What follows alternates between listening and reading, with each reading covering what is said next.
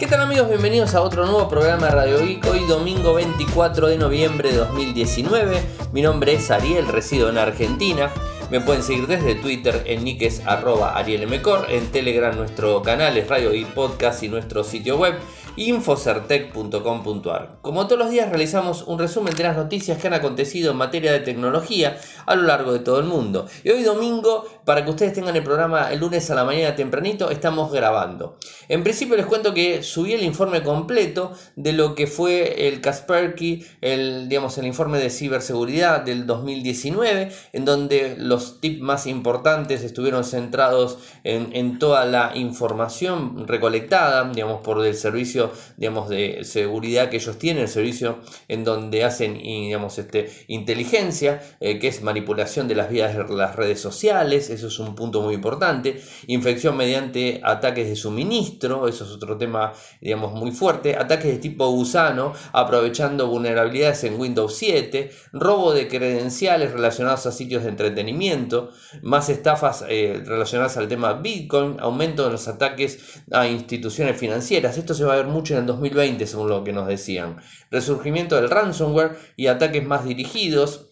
Expansión de la SIM, la swapping eh, como servicio en América Latina. Esto es muy fuerte en Brasil, nos estaban contando exportación, eh, exportación humanitaria de los ataques, instituciones financieras y clientes relacionados, cosas raros, y el aumento de ataques de chantaje dirigidos a empresas y grandes corporaciones. Eh, lo que nos figuraba, lo que nos decía eh, Santiago Pontiroli, que es el, digamos, el, la persona encargada a realizar, que, digamos, que nos dio el informe completo del 2019, y ya lo había dado el año pasado también, nos decía que en, lo que es el 2020 se va a ver mucho eh, de, digamos, de desinformación en las redes sociales, desinformación en los blogs, desinformación en general. Algo similar a lo que ha sucedido con Cambridge Analytica, algo que ya hemos visto, bueno, se va a empezar a ver en la región, aquí en Argentina. Esto lo hemos hablado, lo hemos, este, Santi nos ha, digamos, el día jueves eh, con una entrevista que hicimos, lo tienen todo resumido ahí para poder accederlo, eh, el informe de 16 minutos donde hablamos de lo que ha pasado en el 2019 y lo que se viene en el 2020. Así que no vamos a redundar en información.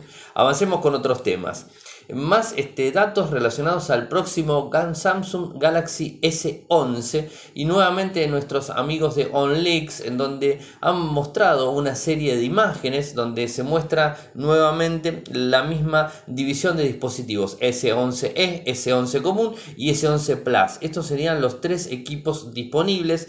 Tendrían una configuración en cámara tipo L muy similar a la 51 y a la 71.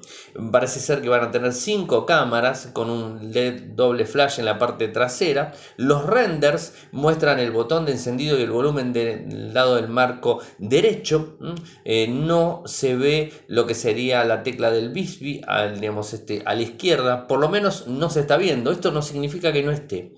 Eh, porque en definitiva lo vamos a ver recién a principios del 2020 estos dispositivos. Todavía no tenemos mucha información y todo lo que se está filtrando son todos rumores, renders y filtraciones en general, que hay que tomarlo con pinzas siempre. Eh, se habla de pantallas de 6.3 pulgadas, 6.7 y 6.9. 6.3 para el más chiquito, 6.7 para el mediano y 6.9 para el grande. O sea que superaría a lo que sería el Galaxy Note 10 Plus. O sea, lo estaría superando en tamaño. Qué locura. Y hablan también de una, una frecuencia de actualización en pantalla de 120 Hz o sea, esto es lo que se eh, estaría pensando, eh, hablarían del microprocesador, el Exynos 9900 y el Snapdragon 865, dependiendo obviamente, digamos, de la región, cuál va a estar eh, montado con el Exynos y cuál va a estar montado con el Snapdragon, esto ya lo sabemos normalmente, bueno, estaremos atentos a más información al respecto, pero como les dije, tiene que ver con filtración, así que no es nada seguro y hay que esperar.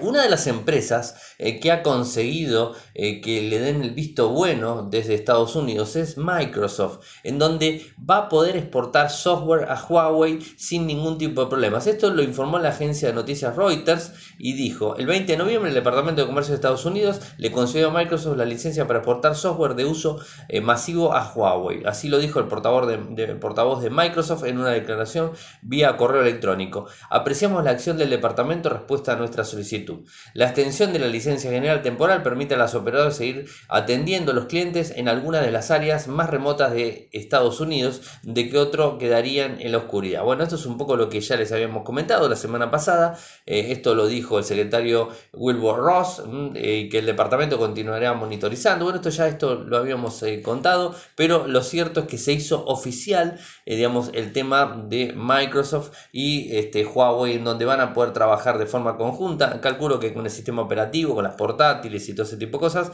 Así que bueno, es una buena noticia. Es una lucecita en el fin del camino hacia lo que sería Huawei y todo esto. Aunque no están para nada, eh, digamos, este, contrariados. La gente de Huawei no tiene ningún tipo de problemas. Inclusive dijeron que no les importa trabajar con Estados Unidos. Así que veremos qué sucede. Y algo que se dio a conocer el día viernes y que nosotros lo publicamos en Infocertec, de todo lo que estoy hablando les voy a dar los enlaces, obviamente, como siempre. El 5 de diciembre se estaría presentando un nuevo mm, eh, smartphone de la línea Nokia de HMD Global. O sea, HMD Global, la empresa eh, que es la fabricante de los teléfonos inteligentes Nokia, dio a conocer un breve videito cortito de unos segundos, obviamente, en donde habla del 5 de diciembre. O sea, eh, si esto lo traspolamos al año anterior, al 2018, eh, en la misma fecha se dio a conocer el Nokia 8.1. Con lo cual podemos pensar en que viene el 8.2, o sea, o quizás una versión 5.2 o un 2.3, o vaya a saber cuáles serían, eh, cuál sería el dispositivo. Eh, digamos, el hashtag que están utilizando tampoco nos dice mucho, dice Nokia Mobile Live. O sea, o sea no, hay mucha información al respecto, el video es muy corto, vamos a ver si en esta semana tenemos más información al respecto. E igualmente estamos hablando a casi dos semanas, estamos a 24, esto sería el 5, sería este jueves, no, el próximo jueves, así que estaríamos atentos a ver qué es lo que termina sucediendo, eh, pero bueno, este, como siempre, atentos a ver lo que pasa. Bueno, eh, como todos los fines de semana, Cami ha subido un nuevo video, es el Wrap Up de septiembre y de octubre de los mundos de Cami. Pueden ver sus videos, digamos, este, de, ella en eh, youtube.com barra los mundos de Cami, youtube.com barra los mundos de Cami. En Infosarte publicamos el nuevo, el que ha publicado este, este domingo, tempranito, así que bueno, lo tienen ahí para poder verlo, no son ni 5 minutos, así que es bastante cortito. Eh, les cuento que se viene algo, algo interesante para la semana próxima, eh, una nueva sección dentro de los mundos de Cami en los videos de YouTube, así que no les quiero contar más porque es ella la que tiene que contarnos yo, eh, pero simplemente les cuento que estén atentos a los que les gusta todo lo que tiene que ver con la literatura, bueno, hay algunas cosas también que ya ha hablado en algún momento.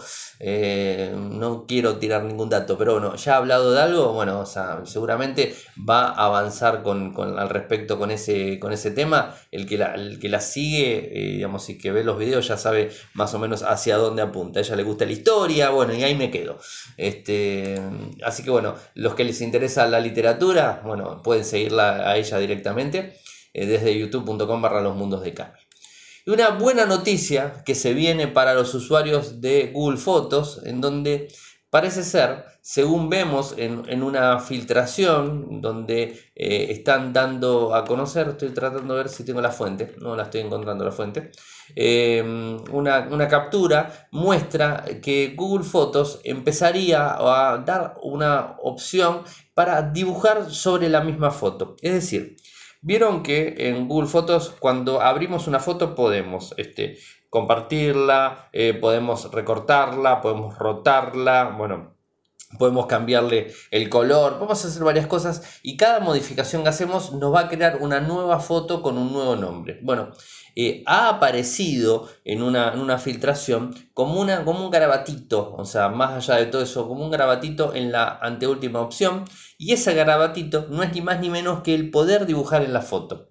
Está buenísimo porque si, por ejemplo, a nosotros en, digamos, en Infocertec, cuando queremos publicar algo y abrimos la foto en Google Fotos directamente y queremos, no sé, hacerle un redondelito, remarcar eh, alguna opción específica, lo que sea, bueno, lo podemos hacer directamente desde el teléfono o desde, desde la aplicación en la web, o sea, desde la misma web vamos a poder utilizar esta opción que está, está buenísimo. Eh, esto, digamos, eh, abre, cuando haces clic en el lugar, eh, te abre como un pincelito de varios colores, con, digamos, en donde vas a poder agrandar o achicar la imagen, cambiar de diferentes colores, o sea, para poder marcar, resaltar algo que quieres resaltar, y además tiene la opción de volver hacia atrás y clear en donde borras absolutamente todo. Lo bueno de todo esto es que como todo lo que hace Google Fotos, genera una nueva foto. No es que te va a modificar la foto que estás utilizando. O sea, no, no, genera una nueva foto y esa nueva foto es la que, digamos, va a modificar. Digo fotos por decir fotos, pero puede ser una imagen tranquilamente.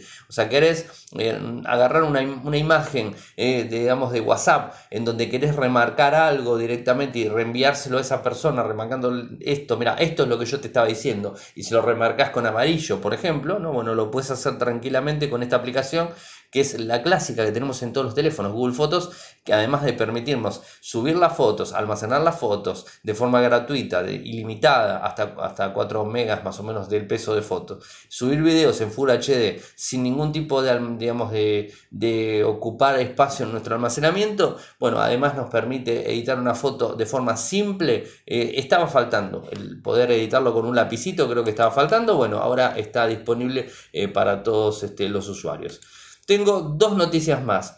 La primera de ellas es de seguridad, en donde habla que Google estaría brindando eh, una recompensa a las personas que eh, digamos, eh, logren hackear su chip de seguridad, el Titan M, y le estaría dando tanto como un millón de dólares. Así que a ponernos este, las pilas, a trabajar sobre esto y a buscarle un fallo una vulnerabilidad. les cuento, ¿Qué es este chip? Es un chip independiente al microprocesador que viene siendo utilizado ya desde los Pixel, o sea, los Pixel, creo que si mal no recuerdo, en el Pixel 3 fue en el primero que estaba este, utilizado, sin el Pixel 3 fue en el primero que se utilizó hace un año. Eh, y bueno, eh, utiliza eh, un, diseño de arquitectura totalmente independiente al microprocesador que está utilizando. Obviamente está utilizando Snapdragon en este caso, la gente de, de, Google con sus Pixel utilizan Snapdragon. Bueno, y lo que hace es verificar de forma criptográfica los componentes y más importantes del sistema y los datos más sensibles. Y esto está totalmente separado al sistema operativo y es hardware directamente. O sea, es un, es un chip que tiene instrucciones internas, pero es hardware directo, puro y exclusivo. Entonces, este, es una mm, versión eh, chiquitita, por así decirlo, em, de servidor que mantiene la integridad del software del teléfono en pixel la idea es de tener un elemento de seguridad basado en hardware, no es nueva, o sea, ya la conocemos en los chips ARM, los tiene, con un componente llamado Truth Zone eh, que separa el sistema operativo principal. Eh, y bueno, Apple también tiene un, digamos, un enclave seguro de chipsets seguros en, lo que sería la, eh, el chipset, el A, el famoso, ¿no? Pero bueno, ellos lo tienen en el mismo SOC. En este caso estaría de forma independiente, por fuera. Titan M es un componente de hardware eh, completamente independiente que ni siquiera está conectado al SOC, o sea, no está conectado al microprocesador, o sea, de esta manera ofrece más seguridad. Entonces Google incluso dice que eh, Titan M es la clave de la cuenta de Google en sí, en general, ¿no? y que se puede configurar la autenticación de dos, dos pasos, de dos factores, como le quieran decir, haciendo pin a su teléfono. Bueno, ahora ¿Qué es lo que está ofreciendo Google en todo esto? Porque digo, está todo muy lindo, pero ¿qué es lo que ofrece? Lo que está diciendo es, es que puedan hackear este chip. Eh, lo que pasa es que lo tienen que hackear de forma externa. Y es bastante difícil hackearlo de forma externa porque tienen que ingresar en el hardware. Eh, obviamente un millón de dólares se está ofreciendo, no lo va a ofrecer por una cosa muy simple eh, de realizar, entonces tiene que ser algo bastante difícil tienen que violar la seguridad del Titan M sin acceso físico al teléfono de una manera que el atacante tenga acceso de forma permanente. Eh, esto es el peor de los casos, digamos, es el dolor de cabeza de, de la seguridad informática es acceder a un dispositivo sin estar en el mismo y acceder a un hardware directamente sin el mismo es bastante difícil, obviamente. Eh, por eso es que están diciendo este monto. Y además parece que hay una bonificación adicional del 50%, o sea, 500 mil dólares, eh, por encontrar un exploit activo en versiones específicas de Android para desarrolladores. Bueno, eh, en total, en total lo que estaría regalando, mejor dicho, pagando Google por estas vulnerabilidades serían 1.5 millones de dólares a las personas que puedan hackear tanto el sistema operativo como el Titan M directamente. Ah, interesante, ¿no? O sea, si hay alguno que está escuchando radio y lo puede hacer, bueno, este que avise. Y me queda la última noticia del día, en donde es la más fuerte y es la, que digamos, nos, nos, da, eh, nos da título en el día de hoy. O sea, eh, Rusia va a obligar que los móviles tengan software ruso directamente, o sea, software eh, del gobierno, mejor dicho, ¿no? Se podríamos decir, ¿no? en sus smartphones, en sus PCs, en sus tabletas y todo esto. parece ser que la, la inteligencia no, no, digamos, este, cuando hablo de inteligencia, hablo de servicios de inteligencia, no, no para y trata de acceder a los dispositivos de los eh, usuarios, de los ciudadanos de un país determinado de una forma cada vez más agresiva. Y en este caso lo vemos como blanqueado, por así decirlo, está blanqueado por el mismo gobierno ruso, en donde en principio, esta ley entraría en vigor en 20, eh, el 2020, en junio del año próximo. Y lo que, según dicen ellos, o sea, Rusia está explicando que quieren promover la tecnología rusa y aumentar el, uso, el, uso de estos servicios. Eh, no está muy claro realmente qué es lo que quieren hacer, por qué lo quieren hacer. Eh, y lo que estarían atacando directamente son teléfonos inteligentes, o sea, smartphones, ordenadores PCs, televisores inteligentes, deberían tener software propio. Ahora, no sabemos qué tipo de software propio. ¿Va a ser un software eh, propio ruso del gobierno ruso que les va a instalar? ¿Va a ser un software de terceros? ¿Va a ser un software de determinada, no sé, 5, 10, 20, 30 empresas que tengan que tener ese software de forma este, completa instalado en el, en el, dispositivo, no sabemos bien cómo va a ser. O va a ser directamente un software oficial ruso eh, que va a estar instalado y que obviamente lo que va a intentar es tratar de sacar información del dispositivo. No me cabe la menor duda que lo que se está buscando es este último punto, o sea, tratar de encontrar información, tratar de controlar al ciudadano de una manera, digamos, más invasiva, intrusiva directamente desde el dispositivo. Algo que se está viendo y que, bueno, de alguna manera lo están blanqueando, o sea, en junio del 2020 esto va a ser así. Rusia ya hace algo similar, por ejemplo, si bien Rusia no es como China, eh, que eh, China no te deja utilizar el buscador de Google, ¿no? O sea, ellos tienen que usar Baidu, en, este, en Rusia utilizan el buscador que se llama Yandex, pero dejan que los sistemas este, y que Android y que cualquier digamos, este, buscador esté funcionando. O sea, no, no tiene por qué ser Yandex solamente. O sea, el oficial ruso es Yandex, es el buscador del país. Y después los demás, bueno, o sea, son, son adicionales, pero se pueden convivir.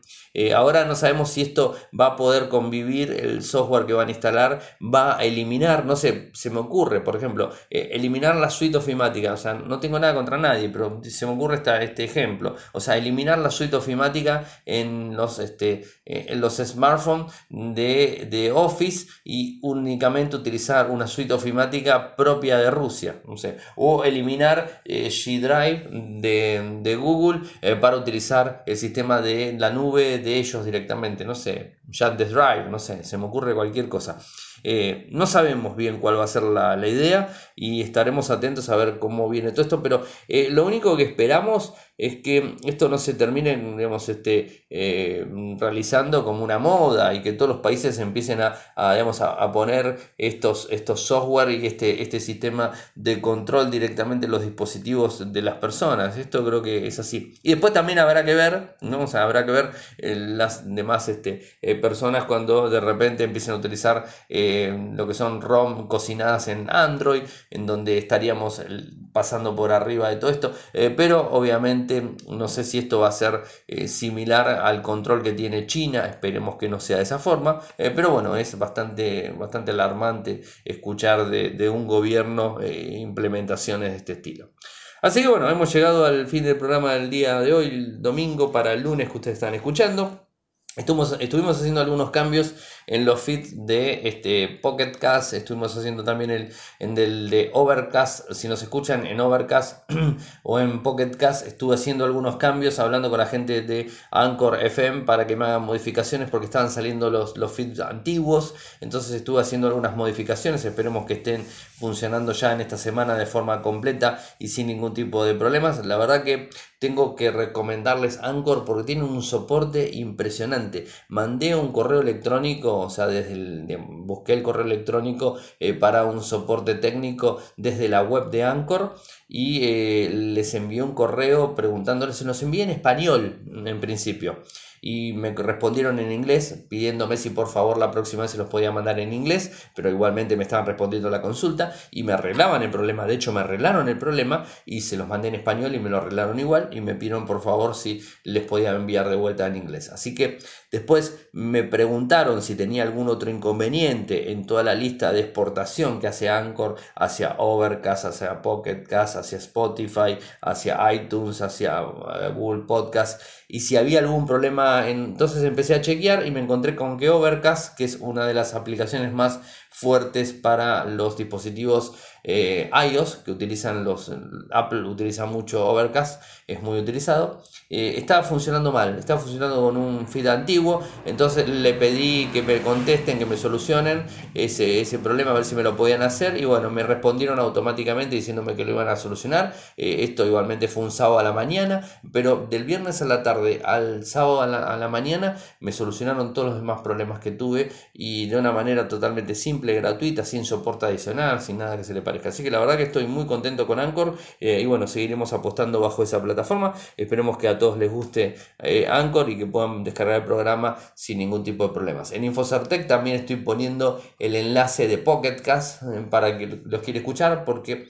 el enlace de Pocket Cast, más allá de que tengas la opción web o no tengas la opción web, si tenés el enlace de Pocket Cast, lo que puedes hacer, haces clic y lo escuchás directo, lo escuchás de un navegador, no tenés por qué, o sea, eh, lo abrís de cualquier navegador, no tenés que tener una cuenta en Pocket Cast web, ni tenés que tener instalado Pocket Cast en tu dispositivo, haces clic y lo escuchás, es un player directo, entonces estoy empezando a poner el player directo, el enlace directo, haces clic y directamente te, eh, te muestra la pantallita, le pones play y funciona sin ningún tipo de problemas, no, no es un player, pero está el enlace directo, o sea, me pareció interesante para el que no quiere, eh, este, escucharlo de Anchor, no quiere escucharlo de, Spotify, no quiere escucharlo de... Entonces, este, les mando el enlace directamente en Telegram, por ejemplo, les mando el enlace directo de Pocket Cast y ahí lo tienen para escuchar sin ningún tipo de problema. Así que bueno, es interesante por ese lado. Bueno, como les dije, voy cerrando, eh, espero que tengan buena semana.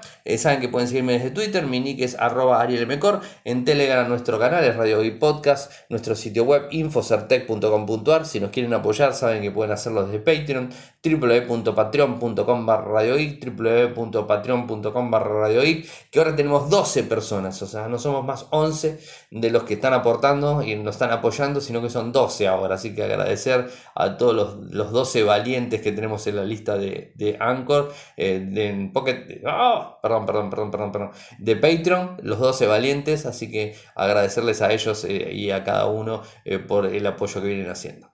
Muchas gracias por escucharme y será hasta mañana. Chau.